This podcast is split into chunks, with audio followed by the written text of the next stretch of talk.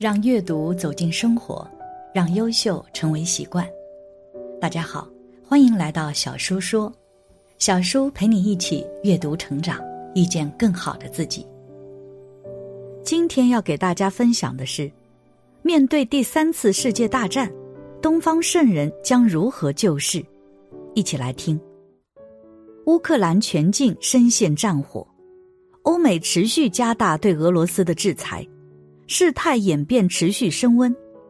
目前，两国已进行了两轮谈判，却迄今无果。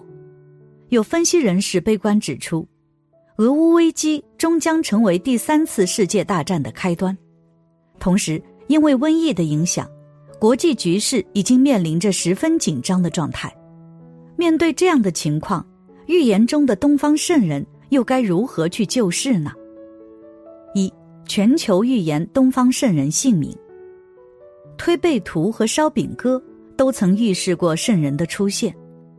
除了东方的预言有说到东方圣人的出现外，西方的预言也有提到。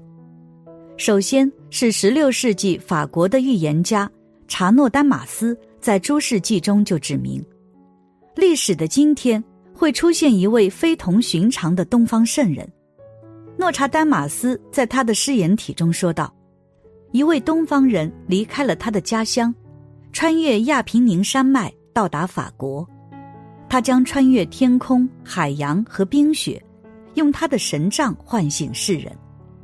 接着，他留在欧洲长久等待，不能返回。他还会回到亚洲。还有来自伟大的赫尔墨斯，他会超越所有东方的王者。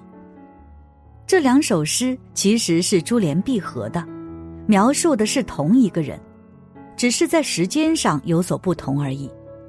从大概意思来看。预言中叙述了一位东方人去了西方，要在那里停留一段时间，但是将来还会回来，而且他的威望将会超越亚洲历史上所有的王者。其次是珍妮迪克逊，他是美国近代最伟大的预言家，他在一九九七年临去世时说出了天使人类的子孙降生在东方，拯救人类的希望在东方。西方只代表事物的终结，美国将受到古罗马式的衰败惩罚等惊人之语。珍妮说，在东方某个地方出生了一个婴儿，他将彻底的改变这个世界。也许是在二十一世纪初，他将在互爱的信条下把整个人类团聚在一起，这将是一个新基督世界的建立。他将在人们中传播上帝的智慧。把每一个宗派和每一种教义融合起来。他还说，在二十一世纪初，人类会开始感受到这个人的伟大力量。在此后的十年中，世界将会以新的形式、新的面貌，逐渐进入一个消灭战争、化解灾难的新世界。最后是火星男孩，有关东方圣人最近的预言，应该就是来自俄罗斯的火星男孩了。男孩名叫波利斯卡，他出生于一九九六年的俄罗斯。他在二零零四年的时候就开始表示自己并不是地球人，而是来自火星，这引起了全世界的媒体和科学家的关注。著名天文学家霍金曾与波利斯卡有过对话，之后他评价说：“无论他是否来自火星，但是这个火星小孩对宇宙和天文的认知。”已经超出了我的想象，我相信全世界权威的科学家都会有这种认识。我们不能忽视他提出的宇宙论以及对未来世界的预言。在接受媒体采访时，波利斯卡谈到中国时说道：“未来的地球保护神将在中国诞生。我不能说出他是谁，他正在做一件非常有意义的事情。跟随他轮回的，并不是只有我一人。”有很多神轮回，其中有一个是他的保护者。如果说出了他的名字和所在，那他的国家就会驱逐他。二，东方圣人如何救世？通过这些预言可以推测出，这个东方圣人可能不是有权力的人，而是能够为人类带来新的观念与思想，带来希望的人。具体来说，他们又是如何帮助这个世界呢？总的来说，他们救的是人心。这样做的目的，绝不是为了科技再发展和物质更充裕，也不是制造出对人类社会进步做无用功或有害的产品，而使人类社会变得丰富多彩。因为人类社会人为的万事万物好坏根本在于人心，全体世人的人心走向了偏路，尽管其他方面再优质也是枉然，而全体世人的人心得到净化提升，自然会推动人类世界各方面快速进步。社会上什么都好改造，唯有人心最难。这虽是一项自然规律。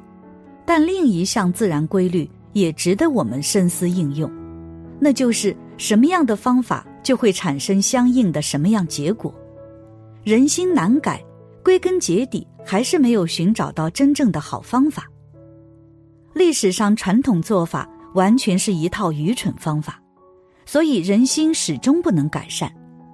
而东方圣人拯救人心的方式，百分之百肯定不是数千年。人类历史上传统那一套，传统一套，简单的说就是靠嘴皮子直接要求他人怎样怎样，而不采取具体有效措施，或者并不从根源上去解决。这种方法可以这样比喻：是割韭菜，除草不除根；是在对昏睡的牛弹琴，对不听话瞎闹的小猫要它安静守规矩，对凶狠的狼要它不吃人。对于这种方式，历史已有力证明实在不管用，就连有神性的耶稣都没能彻底解决好这个问题。正因为人类始终没应用根治人心的有效方法，当然也不愿意继续忍受严重病态人类社会各种折磨，不愿意眼睁睁看着人类世界快速走向灭亡，这样。就迫切需要产生一种与历史不同的特殊方法，东方圣人出现正是时代要求，因此东方圣人的方法必然特别管用。也许世人难接受，但我们应当主动迎接东方圣人到来，接纳他的一切。其实，所谓真正的救世，不是靠伟人、英雄、能人、权力者、幸运者、邪恶者。打赢天下，建立政权，不是以卓越能力、名望、知识、武力、高尚道德去显摆，不是靠传统宗教以及他多多的设立、大量的信徒和高精力财力的投入，不是要人们只做老好人去宣传，不是频繁的指责、讽刺、批评、攻击、惩罚别人和社会现象，不是只重视物质科技。而忽略人心改造、心灵解放与提升，更不要忽略弱势人的解放。回顾历史，尽管伟人、贤人、英雄、能人、奇人，甚至传说中神仙以其正义改变了社会旧貌，但改来改去，始终没有改变人心，忽略了人心心灵深处的改造，社会仍不能有大的起色。社会上邪恶愚昧占领舞台，统治一切，而弱势群体非常倒霉，他们没有明显的光明，至多只能在经济上、社会秩序上得到一定改善，消灭或减弱了恶势力，却不能使人人都有真正的幸福。人不是真正幸福，不平等，弱势人得不到解放，那就都没有用。至于历史上基督教的耶稣。佛教的释迦牟尼，伊兰教的穆罕默德，道教的老子，儒家的孔子，虽说了不起，可也没有彻底解放人类社会以人心为首的各种弊病，人类社会照样还是不能向真正的光明迈进。东方圣人虽说在道德上比不上历史上那些贤人，能力上比不了那些伟人、英雄、奇人。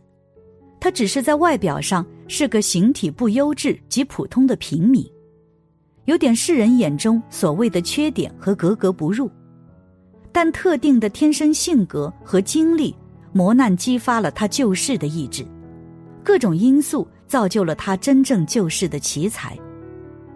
只有他才能真正拯救人类世界，他才是真正的救世主。他绝对不是想和历史上那些救世主争个高低，他也敬佩他们。但人类世界各种凶恶、愚昧、悲惨，使他寝食难安，救世意志与日俱增，神圣使命等待他去完成，他必然要这样做。东方圣人拯救人心中有一个鲜明的特点。也是人们不愿意，但应该无条件接受的一个理念。现在具体的阐述：人类高级文明社会最基本标准就是达到人人真正的幸福。如果不能达到人人真正的幸福，其他再好也没有意义。因为社会一切都是为人的幸福服务的。人真正幸福的根本是人心的幸福，即心情总是安然愉悦。没有坏的状态，这点很重要，却被世人忽视。凡是长期被精神折磨的人深有体会，心情不好不仅痛苦，还会引出很多坏事情。